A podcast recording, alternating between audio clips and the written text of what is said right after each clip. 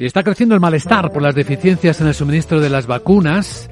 Los retrasos, se están anunciando medidas legales en Europa. Vamos a verlo con nuestro abogado Arcadio García Montoro. Buenos días, abogado. Buenos días, Luis Vicente. ¿De qué hablamos? Pues de la gestión de la pandemia esta vez en el campo legal, ¿no? Todo apunta a que las expectativas de la vacuna pueden ser algo menores.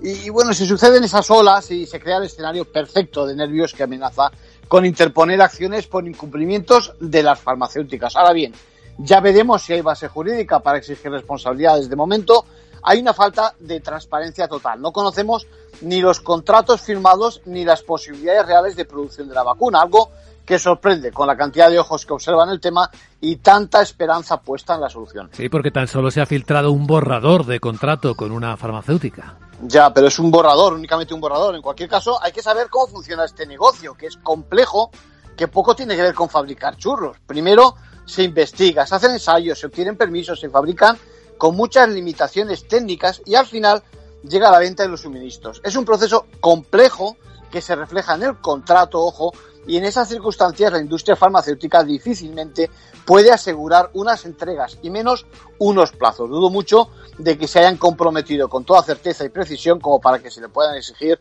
responsabilidades. Estamos ante el clásico caso de relación jurídica donde ambas partes han de compartir riesgos, tanto en el terreno de las cantidades, los tiempos para el suministro, como en el de las responsabilidades si alguna vacuna acaba dando problemas cuando los plazos de aprobación han sido reducidos al mínimo. Ya, en conclusión.